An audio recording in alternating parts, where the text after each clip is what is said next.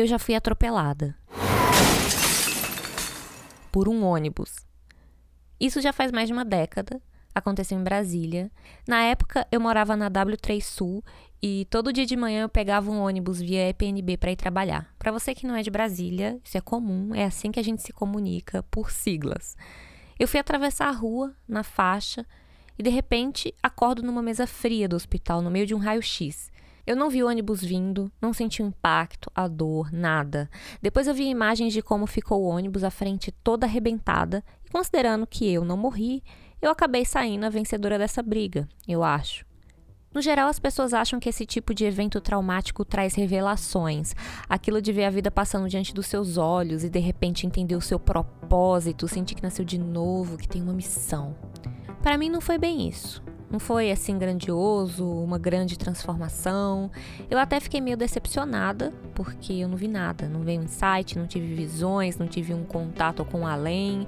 Para mim essa experiência significou sentir muita dor, ficar com a cara roxa, o joelho zoado, quatro costelas quebradas. Foi o mais puro contato com a realidade. Mas eu ganhei algo com o acidente. Não, não foram meus superpoderes na escrita, infelizmente. O que eu ganhei foi tempo livre. Durante essa licença, enquanto eu me recuperava, né, eu tive tempo de ler uns dois livros do Stephen King. Uns anos depois, quando eu li o sobre a escrita, que inclusive é ótimo, eu descobri que ele também foi atropelado. Tá, isso não acrescenta nada à história, é só para dizer que eu tenho algo em comum com Stephen King. Além de ler muito, eu também tive tempo de desenhar e de escrever mais. Eu comecei a escrever um livro nessa época que eu nunca terminei, quanto mais publicar, mas foi algo que eu consegui fazer avançar. O acidente me fez ganhar tempo, por isso teve um custo tão alto. E esse tempo eu aproveitei para escrever, como eu faço com todo o tempo que eu consigo arranjar. Eu comecei contando sobre o acidente que eu vivi de verdade, porque tem uma coisa que eu gosto de falar muito em entrevistas, em conversas, por mais que seja a mais completa mentira, que é eu nunca quis me tornar escritora, que isso aconteceu por acaso. Eu estava andando na rua e de repente, plau, virei escritora, assim, por acidente. Vamos lá, cá entre nós. Você confia no que eu conto? Você acredita em mim? Não deveria. Nunca confie no narrador. Tenta se lembrar disso. Hoje eu vou mostrar como essa jornada do aconteceu por acaso é uma farsa.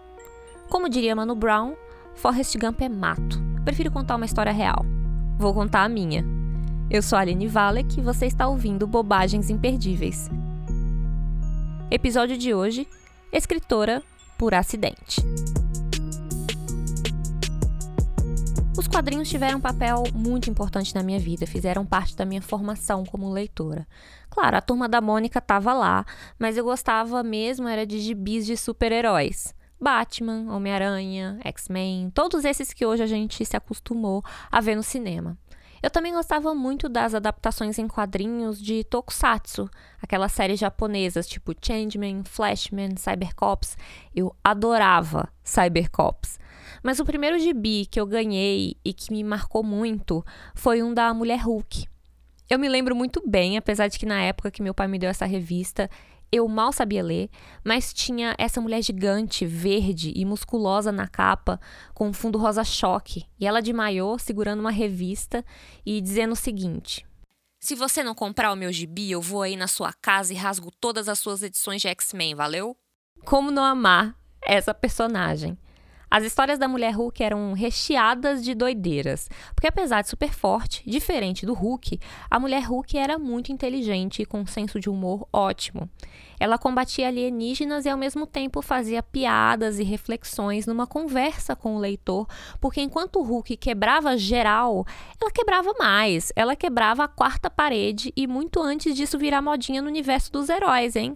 Eu cresci lendo esse tipo de história em que tudo era possível. Tipo a protagonista ficar discutindo com o roteirista ou desenhista no meio da história. E isso foi me enchendo de ideias e da vontade de eu mesma contar essas histórias.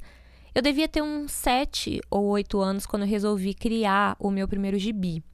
Era sobre as aventuras de uma ratazana milionária chamada Kiki. Chegou a ter algumas edições, onde eu desenvolvia personagem, os coadjuvantes, alguns ganharam spin-off depois, e todo um universo onde os ratos eram a elite do planeta. Não faça perguntas. Foi uma publicação com uma audiência modesta que se resumia ao meu irmão, que também estava brincando de fazer gibis, com a diferença que ele desenhava muito melhor do que eu. Corta para alguns anos depois. A gente tinha acabado de se mudar de cidade, eu estava na quarta série, e pela segunda vez aquele ano eu tive que me adaptar num colégio novo. Eu, muito tímida, me sentindo deslocada, tive dificuldade para fazer amigos, até eu perceber que os quadrinhos podiam me ajudar. Tinha outra Aline na turma, ela também era bem nerd, bem tímida, óculos fundo de garrafa, usava uma prótese na perna, e mesmo não sendo do tipo popular, a Aline era vista com admiração. Eu comecei a me aproximar dela, a conversar mais e descobri por quê. A Aline era desenhista. Ela pegava um caderno comum, aqueles brochuras de pauta, e desenhava histórias em quadrinhos nele. Eram histórias românticas e faziam o maior sucesso. Cada caderno era uma temporada, acompanhava a história de um grupo de personagens e todas as meninas da sala tinham lido, conheciam a história, falavam sobre ela. Ela conseguiu viralizar e formar audiência numa realidade pré-internet. A Aline fazia assim: ela terminava de desenhar uma temporada e emprestava o caderno. Eles iam passando de mão em mão e assim, boa parte da turma leu as histórias. Eu também peguei o caderno emprestado para ler e eu gostei tanto que eu quis fazer igual. A Aline me incentivou e me ensinou a desenhar no estilo dela. Não era um traço muito elaborado, era bem simples, mas que acabava permitindo desenhar com mais agilidade, a criar volume. E assim eu fui preenchendo meus primeiros cadernos com histórias românticas, também bem estilo novela. Eu não tive um público como a minha xará quadrinista, mas esse episódio foi importante porque, primeiro, eu aprendi a desenhar HQ como um processo, como algo que envolve prática, repetição, e um processo que eu aprendi imitando a Aline, mas que com o tempo me permitiu descobrir o meu próprio processo e o meu traço, à medida em que eu fui desenhando mais e fazendo minhas HQs e zines na adolescência. Em segundo lugar, foi importante porque foi a partir dali que eu encontrei o meu lugar um lugar como alguém que lia e fazia quadrinhos. Eu me via assim, e como era a coisa que eu mais passava tempo fazendo na vida, logo as pessoas passaram a me ver assim também. Tanto que eu jurava que ia trabalhar com isso, quem sabe como desenhista da Marvel. Mas o tempo passou e não foi bem isso que aconteceu. Um dia comum em agência de publicidade envolvia reuniões, receber briefings, responder e-mails, passar horas pesquisando referências, sentar diante de um computador espremer o cérebro escrevendo páginas e páginas de ideias e títulos e textos de anúncios, refazer tudo quando viesse a resposta do cliente e torcer para não precisar ficar até muito depois do horário. Essa era mais ou menos a minha rotina nos anos em que eu trabalhei como redatora publicitária. Eu comecei a trabalhar em agências quando eu ainda estava na faculdade e por muito pouco eu não virei diretora de arte. Afinal, eu sabia desenhar, eu tinha domínio das ferramentas que os diretores de arte usam, eu tinha alguma familiaridade com essa área visual, até por causa dos quadrinhos, e eu já tinha trabalhado com isso antes. Mas não, eu virei redatora. Eu fui redatora no momento em que estava muito em voga na publicidade falar de storytelling. Foi uma época em que a publicidade estava começando a explorar o território do digital, das redes sociais, das novas mídias. A internet mudou tudo, né? Não dava mais para pensar em comunicação em massa da mesma forma com o público tão fragmentado né, nessa nova dinâmica. E esse conceito de storytelling, que era considerado muito inovador, consistia em defender que a propaganda poderia ser muito mais eficiente e envolver mais o público-alvo de uma marca se ela se parecesse menos com uma propaganda e mais com uma história, com uma narrativa. Tem um exemplo ótimo, não chega a ser daquela época, mas explica bem. É um curta-metragem feito pela agência Satin Sati para vender um modelo da câmera Leica. Conta a história de uma câmera que vai parar nas mãos de um fotógrafo de guerra e tudo é narrado da perspectiva da câmera, desde o nascimento dela até quando ela morre junto com o fotógrafo na explosão de uma mina terrestre. Eu vou deixar o link para você assistir depois. É um filme narrado em alemão, com cenas bem bonitas em preto e branco, com o produto não só como protagonista, mas humanizado. Essa era a ideia do storytelling em publicidade. Em vez de anunciar o produto, transformá-lo numa história. Eu achava isso legal e era o que eu buscava na propaganda. Mas a realidade do trabalho era bem diferente. Em vez de contar histórias envolventes, numa roupagem quase artística, o meu dia a dia era mais escrever jingle para concessionária, fazer concorrência para banco, escrever e-mail marketing, no máximo um texto de merchan para o Rodrigo Faro ler no meio do programa. Fora esse trabalho do cotidiano, que não era pouca coisa, a gente que trabalhava na criação era, vamos dizer, incentivados a criar ideias fora da caixa, disruptivas, para a agência inscrever em prêmios. Principalmente se você terminava algum job, era esperado que você estivesse sempre buscando proativamente essa big idea premiada. Então, outro aspecto dessa rotina era pensar, escrever e criar um monte de ideias que jamais sairiam na rua. Teve uma vez que eu cheguei na agência e o diretor de criação tinha forrado todas as paredes com grandes cases premiados em Cannes, que é um festival que premia as melhores propagandas feitas no mundo inteiro. A ideia era inspirar a gente, mostrar essas referências do que ele esperava que a gente alcançasse. Sem brincadeira, ele colou essas folhas com cases de Cannes até no banheiro. Eu mijava olhando para uma peça que era uma ação de uma marca de pastilhas de menta que fez o quê?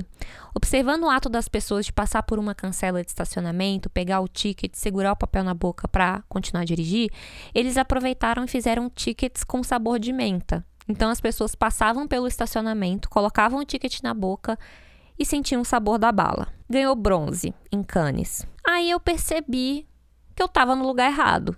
Porque era esse tipo de sacada que esperavam de mim como redatora, mas não era esse tipo de história que eu queria contar. Então eu dei descarga, saí do banheiro e pedi demissão. Buscar outra forma de viver da escrita foi um risco que eu escolhi assumir. Não tem caminho fácil, eu acho. Mas apesar de eu ter entendido que publicidade não era para mim, trabalhar em agência me preparou para me tornar escritora. Foi um tipo de academia, onde eu pude exercitar o músculo criativo nesse processo de fazer e refazer, de criar e depois começar tudo de novo e de novo. Mais tarde eu usaria esses músculos para conseguir escrever um romance até o fim e depois mais outro.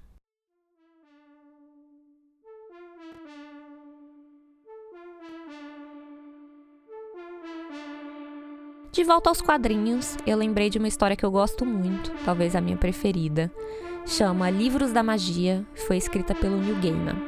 É a história do Timothy Hunter, um garoto que gosta de andar de skate, vive sua vida normal, sem saber que ele tem o potencial para ser um mago muito poderoso. Aí, quatro malucos de sobretudo, entre eles o John Constantine, abordam o garoto para educá-lo e para conduzi-lo numa jornada para que ele decida se ele quer seguir o caminho da magia, se ele quer assumir esse papel. Cada edição é um desses quatro levando o Timothy para vários lugares, para outros mundos, passados distantes, milhões de anos no futuro, para que ele entenda que escolher a magia tem um custo. Ele está disposto a bancar? Eu gosto tanto dessa história e sempre volto a ela porque ela me fala da magia como uma metáfora para a escrita, ou para a arte no geral. Da mesma forma que a magia, as narrativas também têm o poder de moldar a realidade, de acessar outros mundos, mundos internos, mundos da imaginação, até outros tempos. Mas usar esse poder, escolher a escrita, ela tem um custo, exige assumir riscos. Eu não sei dizer qual foi o marco, qual foi o episódio que me tornou escritora. Foi quando eu publiquei o meu primeiro livro por editora foi antes, quando eu comecei a publicar de forma independente? Ou foi antes ainda, quando eu escrevi o meu primeiro livro com 14 anos? Para começar, eu nem considero que ser escritora seja um destino final, um ponto de chegada, apesar de soar chique esse rótulo. É mais uma etapa de um caminho que faz muito tempo eu tenho construído com minhas escolhas, com o que eu escolhi preencher o meu tempo, com essas práticas que eu escolhi repetir exaustivamente todos os dias. O que a gente escolhe repetir não é um acaso, não dá para falar que foi acidente. O oposto disso mostra uma escolha, uma postura ativa em fazer isso e não aquilo, mostra um desejo. Esse é um elemento fundamental em grande parte das narrativas de ficção, que é o que o personagem deseja. Numa história, geralmente vai ter alguém querendo algo com muita força que vai fazer de tudo para conseguir. É o que chamam de motivação do personagem. Toda vez que a gente conta a nossa história, como eu estou fazendo aqui hoje, e não é nada fácil, a gente organiza essa narrativa. E construir uma narrativa tem a ver com fazer escolhas. Escolher o que a gente conta e o que a gente esconde. E essas partes que a gente não conta também são muito importantes. Principalmente quando você tem um podcast de 15 minutos e precisa fazer tudo caber no tempo. E essas partes que a gente omite também ajudam a revelar alguma coisa. Feito um mágico, que faz gestos para chamar sua atenção para um ponto, enquanto ele faz a mágica acontecer do outro. Porque as narrativas, elas realmente estão mais perto de magia do que da realidade. Mesmo que elas sejam sobre fatos reais, sobre a sua vida, elas são só uma versão dos fatos. Nem é preciso escrever ficção ou escrever livros para criar narrativas. A gente faz isso nas nossas conversas, no que você posta nas redes sociais. Se você fizer esse exercício de pensar na sua narrativa, o que, que ela diz sobre você? Que motivações ela revela? Para onde elas estão te levando? Para terminar, tem uma cena na segunda edição do Livros da Magia que é com John Constantine, ele tá andando com Timothy na rua, depois de tentarem matar o garoto várias vezes, e eles acabaram de conversar com um personagem cético, que não acredita em magia. Aí o Constantine fala o seguinte pro Timothy: É uma questão de escolha, sabe? É isso que te oferecemos, escolha. Se você não quer magia, nunca mais haverá. Viverá num mundo racional, onde tudo terá uma explicação. Mas se optar por ela, hum, bem, é como sair da calçada para a rua, o mundo parece o mesmo, mas a qualquer momento você pode ser atropelado. Isso é magia. E esse foi o episódio de hoje. Muito obrigada por ouvir. Você pode me dizer o que achou nas redes sociais, nos comentários, me mandar um e-mail ou espalhar bobagens imperdíveis por aí. Você pode financiar meus shows de mágica em apoio.alinevalek.com.br ou comprar meus livros em loja.alinevalek.com.br. Um beijo, até o próximo episódio e nunca confie no narrador.